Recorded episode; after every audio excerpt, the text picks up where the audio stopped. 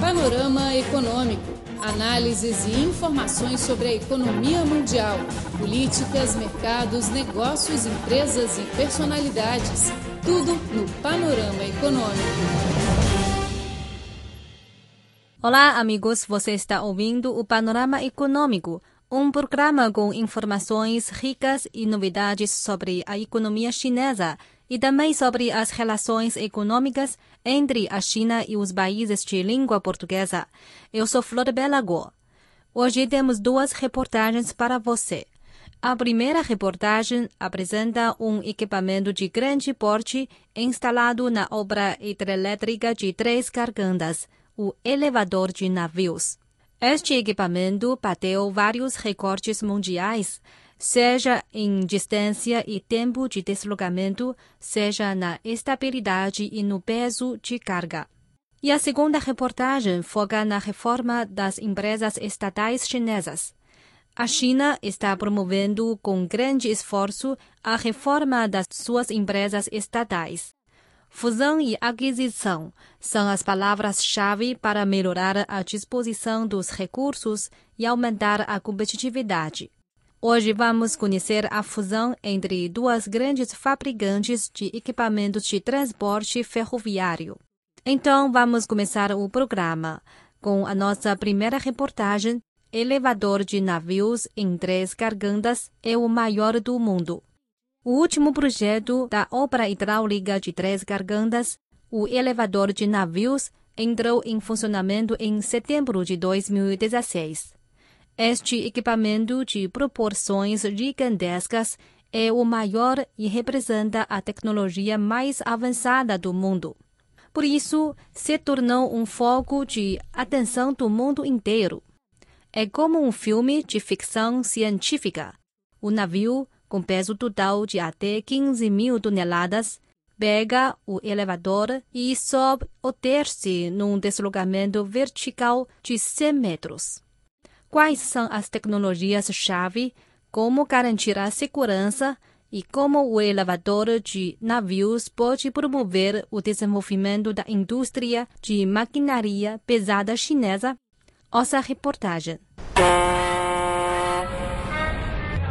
O elevador de navios é um gigantesco complexo arquitetônico de forma retangular. Está instalado ao lado do curso superior da represa de Três Gargantas.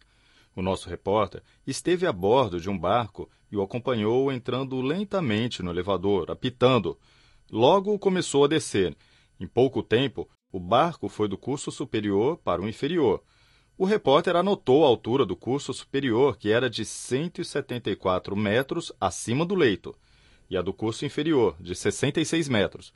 Quer dizer que o barco baixou por 108 metros. Em todo o processo, a água no tanque do elevador quase não se moveu. O repórter fez um teste, colocou uma moeda verticalmente no convés e, durante todo o processo de descida, a moeda não caiu. O responsável pelo elevador de navios e vice-diretor do Departamento de Engenharia Eletromecânica da China Three Gorges Corporation, Wu Xiaoyan, afirmou que foi aplicada uma série de tecnologias avançadas que garantiram a operação estável do elevador de navios. A maior dificuldade consiste em uma subida de 113 metros. Quando a altura ultrapassa essa marca, a torre deforma mais. O tanque do barco opera no interior da torre por cremalheira. E tanto o tanque como a torre deformam. Os dois precisam se encaixar perfeitamente.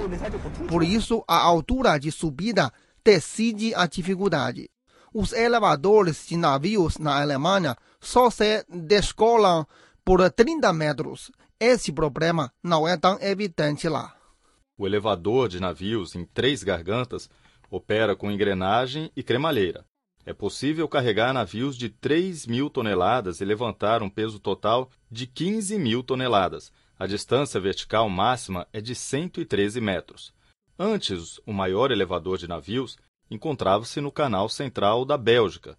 Porém, a capacidade deste, em todos os indicadores, chega apenas à metade do elevador de Três Gargantas. O elevador de navios chinês é pioneiro em vários aspectos. A sua construção durou oito anos. Nesse processo foram superadas várias dificuldades tecnológicas. Também foram criados padrões para o setor de elevador de navios em todo o mundo. Diferente do modelo tradicional de adotar o enrolamento com a corda de aço, o elevador de navios em três gargantas depende da engrenagem para subir e descer. Assim, ele exige que as engrenagens e cremalheiras sejam super resistentes. Wu Xiaoyun conta que a deformação e a rachadura das cremalheiras durante o processamento térmico perturbaram os especialistas chineses e estrangeiros. Para resolver este problema, a China Tree Gorges Corporation pediu a várias instituições chinesas para reajustar o material das cremalheiras, e depois de testes que duraram dois anos, finalmente conseguiu produzir as cremalheiras sem rachar. Fizemos mais de 400 mil testes. Isso é como se o elevador de navios funcionasse por 70 anos. No laboratório fizemos consecutivamente os testes de ciclo e de fadiga e repetimos os testes por inúmeras vezes. Antigamente, a passagem de barcos pela barragem das Três Gargantas dependia exclusivamente das fechaduras. O funcionário do centro de imprensa da China Three Gorges Corporation, Xie Zhe, sustenta que o elevador é mais seguro do que a fechadura. As fechaduras não são equipadas de instalações suficientes contra incêndios. Uma vez que ocorra um incêndio, é difícil salvar as pessoas em navios. Antes de produzir o elevador em Três Gargantas, a indústria chinesa de elevadores era de pequena dimensão. A carga máxima atendia a embarcações de apenas 300 toneladas. Aliás, muitas máquinas não funcionavam bem. Zhuo Shichuan, da Academia de Desenvolvimento da Indústria de Informação Eletrônica da China, considera que o nascimento do elevador de navios de três gargantas irá transformar notavelmente o nível de fabricação doméstica de grandes equipamentos. O elevador de navios de três gargantas irá promover a melhoria de alguns processamentos cruciais. Por exemplo, a fundição de engrenagens e cremalheiras de grande porte e o tratamento térmico. O domínio de tecnologias avançadas não só garante a competitividade do elevador de navios, como também promoverá a pesquisa, o desenvolvimento e a produção de maquinaria de grande porte. O nosso repórter experimentou pessoalmente o funcionamento do elevador. O processo total durou 37 minutos, desde o barco entrar até sair, e o processo de descida vertical durou apenas 10 minutos. Com isso, a passagem de navios pela barragem tornou-se muito mais rápida.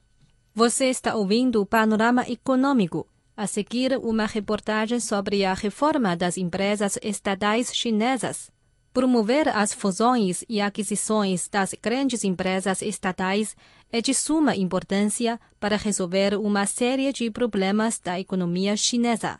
Entre eles, a estrutura de disposição irrazoável do capital estatal, a baixa eficiência de distribuição de recursos, patronização, etc. Por isso, elas estão incluídas entre as tarefas prioritárias da atual reforma das empresas estatais chinesas. Em junho de 2015, as duas principais fabricantes de veículos de transporte de trilho, a China North Railway Corporation Limited, CNR, e a China South Railway Corporation Limited, CSR, juntaram-se formando a CRRC Corporation Limited, o que foi considerado um modelo de fusão dos poderosos. A CRRC, desde a criação, tem aumentado notavelmente a competitividade internacional. Ouça a reportagem. É uma grande alegria para operar negócios internacionais. Essas são palavras de Chen Dayong, responsável pelos negócios internacionais da CRRC. Ele foi gerente de negócios internacionais da CNR. Testemunhou a intensa concorrência com a CSR no mercado internacional. Disse que foi um tempo muito desconfortável. Em 15 anos, as duas empresas irmãs concorriam ferozmente entre si, era muito desconfortável, não só em termos de trabalho, mas isso também causou perdas do país. A perda mais direta foi no preço. A fusão fez o preço voltar a ser racional. No primeiro ano depois da fusão, os negócios internacionais registraram um avanço preliminar. De janeiro a junho de 2016, as encomendas recebidas pela CRRC do exterior aumentaram 126% em comparação com o mesmo período do ano anterior. A companhia recebeu uma encomenda de 846 veículos de metrô para a cidade norte-americana de Chicago, um recorde de exportação de metrô da China para países desenvolvidos. A nova empresa chinesa já se tornou um importante rival na concorrência do mercado internacional, segundo Chen Dayong. Agora a concorrência e a cooperação se integram. No passado, raramente um rival de concorrência procurava parceria conosco. Achavam que você não tinha qualidade, então não precisavam da sua parceria. A partir da criação da CRRC, as cooperações aumentaram. Por exemplo, no mercado dos Estados Unidos, ganhamos duas encomendas, uma em Boston e outra em Chicago. Nessas duas cidades, derrubamos a Bombardier. Então, no mercado de metrô de Nova York, o grupo canadense veio nos oferecer uma parceria, ou seja, querem ganhar mercado junto conosco sendo o maior fornecedor mundial de equipamentos de trânsito ferroviário, com as mais completas linhas de produtos e tecnologia de ponta. A CRRC dedica-se à inovação tecnológica para liderar o desenvolvimento tecnológico do setor do mundo. Em outubro de 2016, a China anunciou em Beijing o lançamento de três projetos de transporte sobre trilho incluindo o trem de levitação eletromagnética de 600 km por hora e o trem de transporte transnacional de 400 km por hora. A CRRC coordena esses projetos de prioridade nacional. O vice-diretor do Departamento de Tecnologia da CRRC, Ren Jian, afirmou que a fusão das empresas possibilitou a concentração dos recursos de ciência e tecnologia. Se não houvesse a fusão entre a CNR e a CSR, os recursos de ciência e tecnologia teriam sido divididos entre as duas empresas. Por exemplo, se o governo entregasse um projeto à CSR, seria impossível juntar seus próprios recursos com os da CNR. Mesmo que o governo exigisse que as duas empresas integrassem os recursos, não teria um efeito tão positivo como a fusão das empresas. Antigamente, a CNR e a CSR tratavam uma a outra como concorrentes na inovação tecnológica. Agora as duas forças se juntaram, aumentando a eficiência do investimento científico e tecnológico. Desse modo, puderam aumentar a competitividade dos equipamentos chineses no mercado global. Mudamos a direção de investimento científico e tecnológico. Agora os nossos objetivos são tecnologias de núcleo. Vamos juntar forças para superar grandes desafios tecnológicos. No passado era o contrário. A CNR e a CSR competiam entre si. Uma vez que a CNR desenvolvesse uma tecnologia, a CSR não queria ficar para trás. Agora miramos as tecnologias mais avançadas do setor setor. Criamos equipes especiais de pesquisa e desenvolvimento, responsáveis pelo planejamento de produtos. Posso dizer que aproveitamos o investimento com maior eficiência e temos metas mais claras. A meta de internacionalização da CRRC é que até o período de 14º Plano Quinquenal de 2021 a 25, um terço do rendimento da empresa deve vir das encomendas estrangeiras.